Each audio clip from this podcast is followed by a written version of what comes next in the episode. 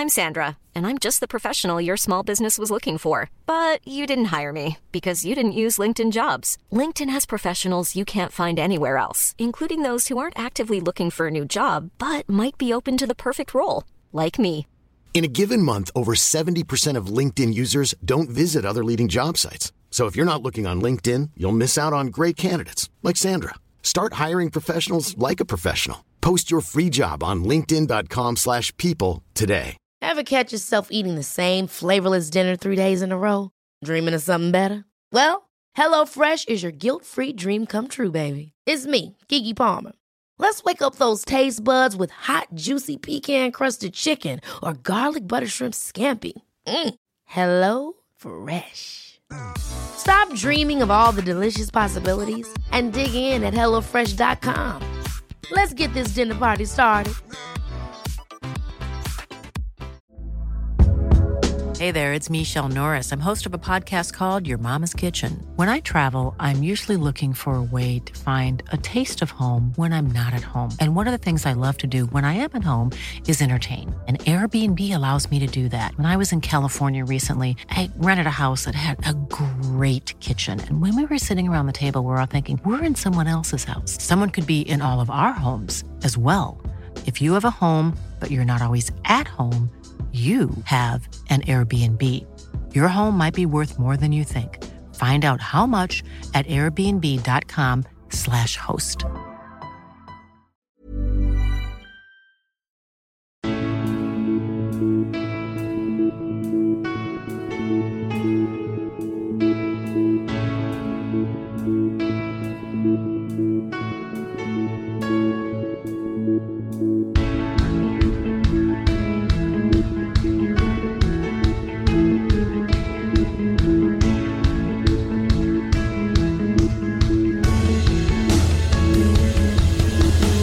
Bienvenidos a Alineación Indebida, bienvenidos a Análisis Indebido. Hoy hablamos del West Ham, un equipo muy peculiar, muy interesante y que ahora mismo es el quinto clasificado de la Premier League, un equipo que se mudó de estadio, que vivió invasiones de campo, infelicidad, inestabilidad entrenadores que parecieron que sí pero no, hasta que llegó David Moyes por segunda vez para resurgir él y el equipo catapultarse a las metas que deseaban. Fichajes que por fin salieron bien y por fin son un equipo compitiendo al máximo de su potencial, aunque siga siendo todo demasiado absurdo. Y para hablar de ello, y para hablar de ello en todo caso, hoy me acompañan dos personas, empezando por el principal cerebro detrás de análisis indebido, Gonzalo. Carol, ¿cómo estás, Gonzalo? Hola, Ander, muy, muy bien, muy bien de estar acá de vuelta. Tuve una semanita de vacaciones en las que tuve todo menos, menos suerte en todos los sentidos posibles. Ajá. Pero bueno, esperemos que, que la suerte la tengamos acá para grabar este programa. Así es, así es. Eh, lo hemos estado viendo en Instagram, Gonzalo. O sea, o sea grande- grandes fotos por la playa, eh, tus crocs. Ah, sí, sí, sí, sí, sí, sí, así es, sí, las crocs a todos lados, como siempre, como toda persona de bien. Joder. Creo que estarás de acuerdo con eso, Ander. No, No sé, Rodri. menudo bueno, criminal. Me permitís, pero después hacerle, pregun- preguntarle al próximo invitado, que un poco le acabo de spoilear, pero Sí, preguntarle no, qué bueno. opina de las crocs. Sí, sí, porque ¿Qué también opina de las crocs al próximo invitado? Para saber también. Puedo, puedo. Porque también está hoy con nosotros el fantástico Rodrigo Cumbraos. ¿Cómo estás, Rodri? Pues bastante bien, pero no sé qué son las crocs. ¿Sabes? Estos como zapatos como de goma eh, con agujeros. Ojotas. O sea, son las ojotas, claro. A ver, Sí, o sea... mira, vamos a hacer la, la magia acá uy, mientras qué- grabamos. qué- Eh, qué en- el chat voy a pasar una imagen de Uf, unas no, por favor. Es muy difícil esto. Uy, uy. A ver, mira, este es un A ver. Es imposible que no lo hayas visto, en primer lugar, Sí, o sea, a- a- alguien por Galicia tiene que haberlas llevado en algún momento. O sea, como, a ver, es que esto es te- te- terrorismo. Ah, sí, ya, ya sé, sí. sí, Sí. Ya sé. A ver, Rodri, ¿quieres posicionarte al respecto? Eh, no, no, no soy muy fan. no soy muy Bien, fan. Yo prefiero vamos. las de las de meter la gomita entre el dedo gordo y el dedo el Sí, o sea, sandalias Sí, normales. la- la- sí, sí. las clásicas. Sí, Sí, sí, las sí. clásicas. Sí, sí, Sí. sí. Esto, esto, no, esto mal, pero bueno. Gonzalo y sus decisiones estilísticas. En todo caso, como decisiones estilísticas, el West Ham. Y bueno, de ir de, de Village a Moyes, a Pellegrini y de vuelta a David Moyes. Un equipo, bueno, pues que tuvo muchos años de fichajes, de parecer que sí, pero no. El, movimiento, el movimiento al Estadio Olímpico de, de Londres al final tenía, tenía por fuerza que, que acabar resultando bien, les costó y bueno, al final la mala gestión siempre puede acabar arruinándolo todo, pero al final encontraron la forma, encontraron la, fórmula y con, con, David Moyes la, la respuesta para, para, todo ello, para que el proyecto, los deseos, las ambiciones de, de este club por fin pudiesen materializarse, porque en, esas primeras temporadas en el Estadio Olímpico, donde los resultados no llegaban, donde la gente pues en muchos casos perdiendo los nervios. Recuerdo una invasión de campo, fue en marzo de 2018, cuando el equipo pues no iba bien, estaba en el nuevo estadio, había mucha inestabilidad colectiva. Um, creo que ya estaba Mois en aquella época, pero bueno, el equipo es que no estaba simplemente carburando, se marcha Mois, llega Pellegrini, llega Pellegrini para reemplazarle, lo hace bien en esa primera temporada que está Manuel Pellegrini, si no me equivoco, la de 2018-2019, pero en la segunda todo se empieza a volver a venir abajo, vuelve David Mois para sustituir al saliente Manuel Pellegrini y desde entonces todo ha sido fantástico y maravilloso para, para este equipo que, que, le dio un poco una vuelta de tuerca a su plantilla con ideas diferentes de David Moyes, con los fichajes de todos los checos, de Suchek, luego de Kufal, el último Alex Kral y, y demás futbolistas que realmente han, han conectado, han sido efectivos y han permitido a este West Ham competir a niveles en los que muy muy pocas veces han competido. Y, y sigue siendo algo muy absurdo ver a David Moyes después de todos esos años de no parecer un entrenador ya efectivo, que sus años buenos en Everton habían pasado para no volver después de que en el Manchester United no funcionase, en la Real Sociedad tampoco funcionase y en el Sunderland tampoco funcionase por fin. En este West Ham, todos estos años después, eh, estamos viendo a un equipo fantástico que, funciona a un grandísimo nivel, que de nuevo es muy, muy inverosímil y muy improbable y que no esperábamos ninguno, pero están demostrando que sí son un muy buen equipo. Gonzalo, ¿por dónde quieres eh, empezar a abordar lo que es eh, este equipo ahora mismo? Con David Moyes a la cabeza, con estrellas como Bowen, Antonio y otros grandes jugadores que les van complementando, sean lo, los defensas, Fabianski, Suchek y Rice, por supuesto.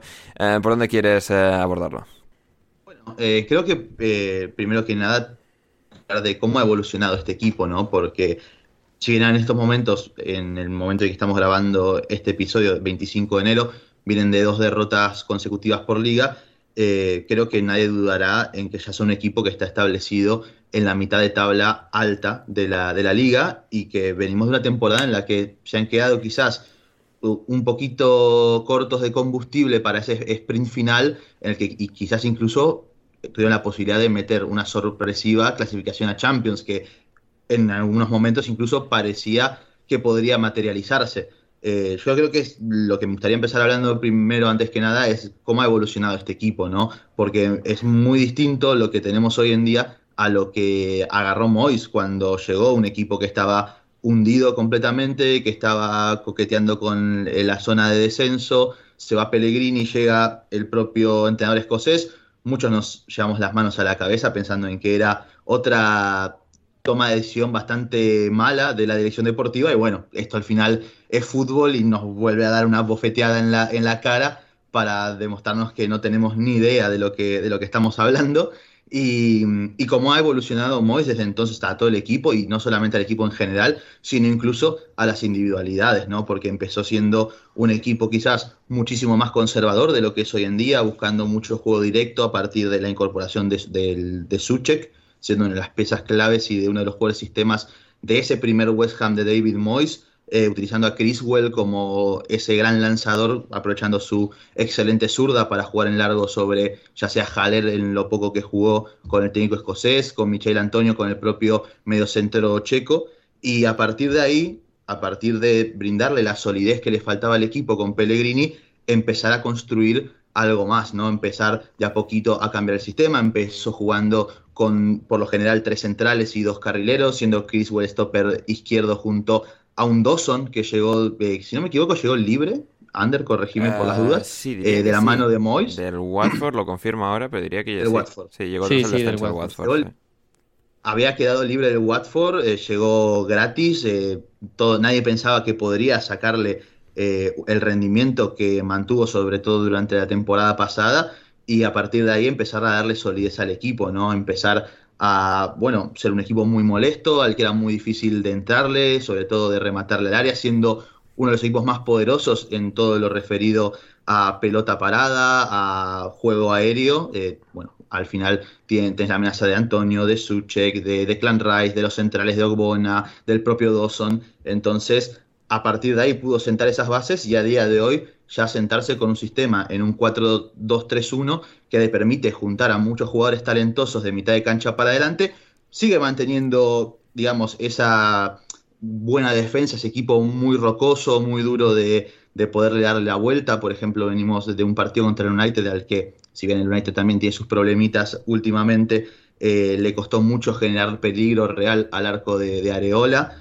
Eh, creo que por lo menos lo que es viene siendo la línea evolutiva de, David Moyes es lo que quizás me ha, sorprendido, me ha sorprendido, imagino que ha sorprendido a todos por cómo ha crecido el equipo de a poco y, cómo de a poco ha insertado distintas matices que le ha permitido, como dije, en un momento era un, equipo más de Suchek, de Michael Antonio, hacer hoy en día un equipo más de los jugadores como Lanzini, que es una de las grandes sorpresas esta temporada, ver al argentino a este nivel, de Fornals, y del propio Charlotte Bowen, que creo que se ha establecido ya como la gran superestrella ofensiva de este equipo. Hmm, sí, totalmente. Eh, bueno, Gonzalo ha tocado ahí en eh, un montón de temas muy, muy interesantes respecto a ese, a ese desarrollo, ¿no? Que pues un equipo de Mois pues, era un poco insospechado que no solo pudiese de forma rudimentaria ser un equipo efectivo, sino que ha ha experimentado ese desarrollo desde entonces, en base en gran parte a, esas piezas referenciales que, que, Gonzalo hacía alusión, Suchek, Antonio, todos los demás han, han llegado a ese nivel, han, incrementado sus prestaciones.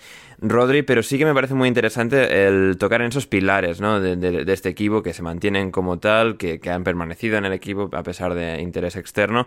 Eh, por ejemplo, lo que habíamos mencionado, ¿no? Suchek y Declan Rice, ese centro del campo que bueno, puede parecer, ahí puede carecer de creatividad o pueden haber lagunas que hagan que no sean eh, la pareja de mediocentros tan excelente que han demostrado ser, con Rice siendo cada vez un jugador más dinámico, que abarca cada vez más registros en el centro del campo, y Suchek siendo un poco este este avión que, que, si tiene que incorporarse al ataque se incorpora, que es muy sólido atrás, es muy disciplinado, que saben, sin ser dos jugadores súper virtuosos del pase, realmente saben hacer que este equipo funcione, que el equipo avance, que el equipo conecte como tiene que conectar y me parece algo de lo más llamativo que tiene este equipo.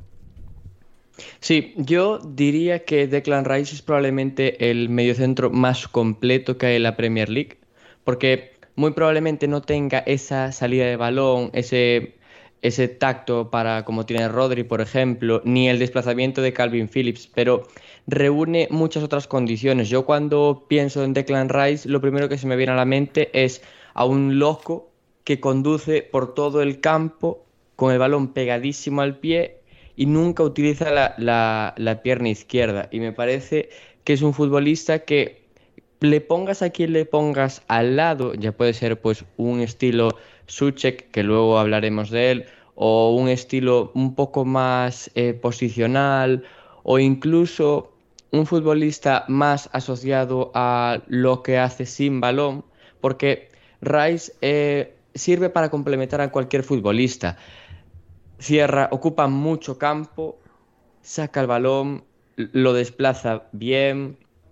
Y luego, si tú le juntas a alguien como Suchek, que es un futbolista listísimo para ocupar en los espacios, para atacar el área, y que complementa muy bien eh, lo, que, lo que hacen los extremos. Es decir, si Bowen se viene hacia adentro y tira la diagonal, el que aparece por detrás y llega al segundo palo es Suchek. Y eso, si tienes dos pivotes que luego defensivamente eh, cortan líneas de pase, ocupan espacios, hacen coberturas y van muy, muy bien por, en el juego aéreo, te queda un, un mediocampo súper completo que yo creo que es la base de todo el éxito del West Ham más allá de que en, en la parte de arriba cada vez la calidad de los futbolistas haya aumentado con respecto al primer año de Moyes y a lo que hay ahora. Pero yo creo que la base de un buen West Ham y de todos los equipos prácticamente es tener un medio centro, un medio campo que combine ese ir arriba sin despistarse y más cuando son dos jugadores, porque hay otros equipos que sí que dominan el medio campo a partir de tres y es donde creo que reside el, éxito del West Ham, tener dos jugadores que puedan ocupar y tantos roles y cumplir en tantas, tantas tareas. Hmm, no, total y absolutamente. Luego, Gonzalo, también Lucas Fabianski, mencionabas ahí el tema de la portería, Areola Fabianski. Creo que es muy interesante la temporada de Fabianski, la actual, sobre todo la 2021-2022, porque es cierto que en la 2020-2021, a pesar de que el equipo compitió al nivel al que compitió y estuvo cerca incluso de entrar en Champions, como mencionabas antes, Fabianski no estuvo a su en su versión más pletórica, más fascinante, más efectiva. Y, creo que este año, ante la competencia de Areola que antes mencionabas, sí que ha ha recuperado muchas de esas sensaciones, mucha de, esa dominancia respecto, no tanto quizás al área, pero lo que es detener los balones entrando en la, en la portería. Tú, Gonzalo, como portero experto, ¿qué, análisis haces de, esa eh, evolución de Fabianski, la presencia de Areola, el futuro de la portería en general y lo bien que, está funcionando? Bueno, eh, yo estoy muy de acuerdo con lo que has comentado, sobre todo sobre el portero polaco. Es que, sin ser un, un arquero, un portero eh, top de absoluta élite, si es alguien que ha logrado ofrecer muchísimo rendimiento tanto en su etapa previa en Swansea como en el West Ham hmm. y que ha sido uno de los grandes pilares y que ha mantenido al West Ham sin duda alguna a nivel competitivo cuando peor estaban. Ciertamente la temporada pasada creo que ha tenido un pequeño bajón, que no ha estado a la altura del equipo en general y, de esa manera también respondió el fichaje del francés Areola a modo de préstamo, que venía también de tener una grandísima temporada con el Fulham pese a haber descendido. Eh, creo que el fichaje de Areola respondía a eso, a poder brindarle un poco de competencia interna a Fabianski y en todo caso de que Fabianski mantuviera ese nivel un poco más por debajo de lo que él realmente puede ofrecer, ya empezar, digamos, a preparar una sucesión en el puesto de titular en el arco de los Hammers. Lo cierto es que desde que empezó la temporada, Fabianski ha despejado cualquier tipo de dudas, eh, ha estado muy bien. Obviamente, creo que el principal problema, y por lo tanto, por lo cual Areola tampoco ha tenido grandísimas eh, oportunidades desde que empezó la temporada, es porque ambos son un perfil de, arquero relativamente parecido, ¿no? Arquero bajo palos, que es muy bueno, tiene muy buenos reflejos, eh, quizás no tan buena colocación de parte de ninguno de los dos, pero que tampoco te dominan demasiado el área, ¿no? Son arqueros que no salen a cortar centros, que es por características, ¿no? Evidentemente hay mucha gente que va a preferir un portero que te pueda eh, proteger y evitar ciertas situaciones peligrosas saliendo a cortar lejos del área, de su área chica, ¿no? Eh, afrontando cualquier centro lateral. Eh, ese es mi caso, por lo menos yo prefiero porteros de ese estilo. Y ni Areola ni Fabianski responden a esas características pero de momento, mientras tanto, y algo también en cuanto los beneficia a las limitaciones de ambos dos, es que tienen unos centrales que, por lo menos en lo que refiere a centros laterales, a defensa cerca del área o en área propia, son especialistas, ¿no? Como lo está haciendo Kurt Zouma desde la llegada al equipo, como lo es Dawson, quizás con sus problemas y limitaciones también, y sobre todo Ángel Ogbona, que es una de las bajas que más ha sufrido el West Ham desde que, hace, perdón, desde que se ha lesionado. Entonces, creo que, por lo tanto, el, eh, el nivel de Fabianski que está demostrando hasta ahora, por lo menos lo sigue asentando y lo sigue manteniendo en su posición y a un muy buen nivel y además se complementa directamente con las características de los defensores centrales que posee David Moyes en plantilla. Sí, eso, eso me parece, me parece clave, como la defensa puede compensar esas, esas deficiencias quizás que pueden tener en su juego tanto Fabianski como Areola, me parece absolutamente clave. Rodri, y además, claro, el West Ham, pues, como decíamos, viene de perder dos partidos, pero sigue siendo quinto, sigue, está, sigue compitiendo a ese gran nivel de, pues si suena la flauta, acabar entrando en Champions. Está, pues eso, Dawson, Zuma, Ogbona, todo lo que ha mencionado Gonzalo, pero me ha llamado la atención, como incluso en esta temporada en la que yo esperaba que hubiese una cierta regresión en el West Ham, porque estaban rindiendo a un nivel fantástico el año pasado y creo que en esta temporada se está demostrando que no era no eran flor de una temporada. Eh, el hecho de, de cómo se han sobrepuesto a las lesiones, ¿no? Pues eh, han estado con una defensa casi enteramente suplente, cuando la teoría decía que este año parecía que iba a ser Ben Johnson lateral derecho, Zuma, Ogbona en el centro de la defensa, Creswell en la izquierda aun cuando han tenido que jugar Kufal de nuevo de lateral derecho titular, um, Dawson, um, incluso Diop eh, saliendo en, partidos donde se lo necesitaba, Masuaku, es decir, incluso pues con todo el encaje de piezas y tal, el, el West Ham se ha mantenido bien y creo que habla muy bien de, lo fuerte que, es el colectivo en global. Sí, em, Eh, luego, luego lo hablaremos cuando hablemos de las debilidades, pero yo creo que el siguiente paso que tiene que dar el West Ham es saber, em, es mejorar la, los, el, fondo de plantilla, el fondo de plantilla y los suplentes. Pero, eh, a ver, son muy buenos perfiles, son perfiles que le vienen muy bien a, a Moyes, porque no son futbolistas muy agresivos a la hora de presionar, porque tampoco es el West Ham un equipo que presione mucho, y si presiona lo hace siendo intenso en, zonas medias, no yendo arriba como locos, como pueden ser otros equipos, pues, por ejemplo, como el Leeds, pero, pero son futbolistas que, por ejemplo, Suma tiene zancada para recuperar cuando sí que puede ir un poco hacia arriba el equipo, Dawson tiene buena lectura, es muy bueno principalmente son muy, muy buenos defendiendo el área, centros, intercepciones, eh, bloqueando remates, eh, cortando pases que pueden ser peligrosos. Ahí yo creo que es donde reside la fortaleza defensiva del West Ham. No, no, no destaca en ser un equipo, pues eso, que, vaya muy arriba, pero sí que sabe eh, utilizar los perfiles que tiene en defensa. Además, los laterales quitando Creswell, que tiene muy, muy buen pie, pero para centrar desde lejos, digamos. No es un lateral que llegue a línea de fondo constantemente, ni Cufal. Son, son laterales para centrar pues, desde posiciones intermedias, desde el pico del área. Y, y, eso, y eso permite al West Ham defender con más hombres y que lo que dijimos antes, que Suchek suba, que Declan Rice también pueda llegar al borde del área y al final te queda una defensa y un mediocampo muy compensados, que yo diría, yo definiría al West Ham como un equipo muy compensado. Ya lo dijimos eh, aquí en algún en el podcast de análisis del Tottenham, me parece, que el West Ham no tendrá la mejor plantilla, pero muy probablemente por perfiles y por y por cómo se adaptan esos perfiles a los roles que les pide Mois, la más compensada. Y eso es un aspecto clave a la hora de pelear en una liga de 38 jornadas. Hmm, completamente. Y Gonzalo, hacías tú, creo que también alusión al principio, a un poco ese, ese doble sistema, esos dos sistemas distintos que Mois ha ido probando, que ha ido utilizando en, en, mayor medida. Al final, lo que ha ido asentando más y creo con bastante lógica en esta temporada, finalmente ha sido el 4-2-3-1.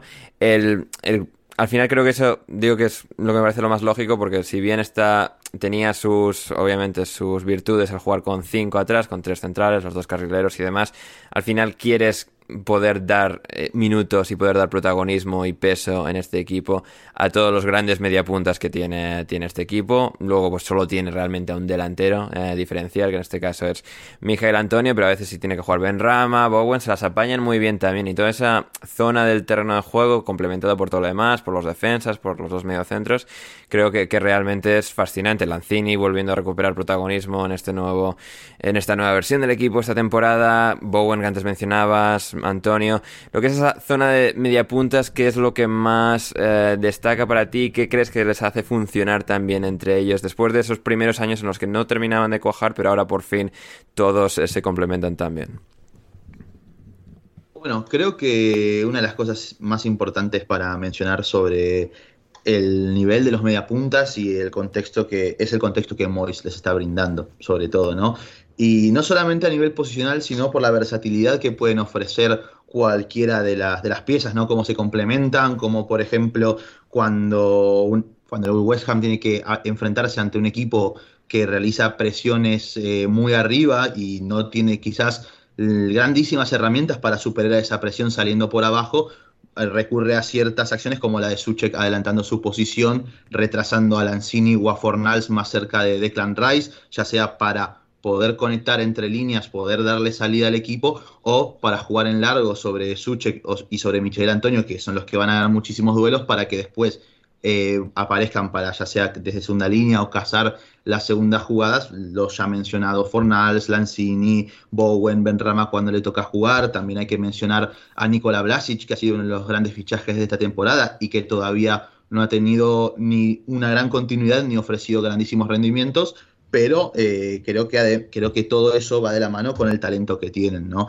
Con el talento y por lo complementarios que pueden ser, porque por un lado tenés a Lanzini, que es un perfil, una especie de enganche que le gusta mucho tirarse hacia atrás, jugar con la cancha de frente, a Fornals que le encanta convivir entre líneas, moverse a espaldas de los mediocentros rivales, incluso caer a banda, es un futbolista que le gusta mucho eh, acercarse a banda y conectarse ya sea con el lateral o con su compañero que ocupe la posición en la que él se encarga de atacar. Lo mismo con Bowen, ya siendo un perfil mucho más agresivo, ¿no? Un jugador eh, que vive más del regate y de la verticalidad pura, eh, que le hace ganar muchísimos metros al equipo y que se complementa también a la perfección con Michael Antonio en ataque. Creo que lo más importante de, de los mediapuntas y de la calidad que tienen es cómo se pueden complementar entre sí y lo versátiles que pueden ser, e incluso también capaces de generar muchísimas cifras por puro talento individual. Mm, es que todo, todo lo que puede combinar el, West Ham es una barbaridad, porque imaginaos un, un, partido contra pues Barley, por ejemplo, que te obliga a no llenar tanto las zonas interiores y atacar más por fuera porque va a estar, vas a estar muy, muy eh, cerrado por dentro. Puedes abrir a Bowen, puedes quitar a Benrama, que normalmente suele jugar de media punta en, en ese 4-2-3-1, y abrir a la banda para desbordar por fuera. Eh, que los rivales te sigan hacia afuera y luego atacar y llegar por dentro. Si un equipo te cierra por fuera, tienes a Fornals por dentro, tienes a Benrama que puede jugar por dentro, tienes a Bowen haciendo la diagonal, que ahí me parece que es uno de los mejores jugadores de la Premier haciendo eso. Es que es lo que, es lo que decimos, es, tienen, son perfiles muy, además de muy buenos y de mucha calidad, muy complementarios. Sí, absolutamente, no, total y absolutamente. Y luego dentro de todo eso, dentro de todo eso, al final, y, las hemos mencionado, pero la forma en la que Antonio y Bowen eh, lideran a este equipo ofensivamente, porque todos aportan muchísimo, ¿no? Los dos mediocentros, Rice, Suchek, Lanzini, Fornals, Benrama, todos realmente aportan a este equipo, pero Bowen, como bien mencionaba ahí Rodri, es uno de los mejores de la Premier atacando de esa forma y realmente su nivel de producción, al igual que el de Antonio, es absolutamente extraordinario y hacen que este equipo pueda competir a ese nivel, a ese nivel de quién sabe si algunos caen lo suficiente puede acabar cazando ese cuarto puesto. Es creo que al final tener a esos dos jugadores y dos jugadores, bueno, Bowen llegó del Hall, tenía progresión, pero creo que no se terminaba de esperar un techo tan tan alto como el que está teniendo y Antonio también pues muchos años, progresión, diferentes roles que ha tenido, al final ha sentado como ese delantero centro bastante atípico, pero también en muchos sentidos bastante adaptable a lo que pide un, rol de delantero centro. Y ha sido ahí, Gonzalo, donde realmente han, encontrado ese, ese, oro enterrado, ¿no? Con Bowen y Antonio, que siendo esos dos jugadores absolutamente diferenciales. Completamente, completamente de acuerdo con todo lo que has mencionado. Creo que en ellos reside sobre todo la capacidad de poder castigar a defensas tanto más tanto cerradas como abiertas porque son dos futbolistas que van a hacer ganar metros a campo abierto por pura conducción y también porque son futbolistas que no temen ir al choque contra defensores rivales que quizás son más altos o más grandes que ellos. Ciertamente a mí, de todas maneras... Si quieres seguir escuchando este fabuloso análisis sobre el Western de David Moyes y por qué se han convertido en un tan buen equipo, suscríbete a Alineación Indebida en patreon.com en el nivel súbdito de Gurban Gule y disfruta del resto de este análisis indebido que es donde está lo bueno de verdad, así como también de todo el resto de nuestro contenido premium. El link para todo está en la descripción. Así que no lo dudes, piensa en lo feliz que nos harás como creadores de contenido TM y suscríbete ya en patreon.com barra alineación indebida.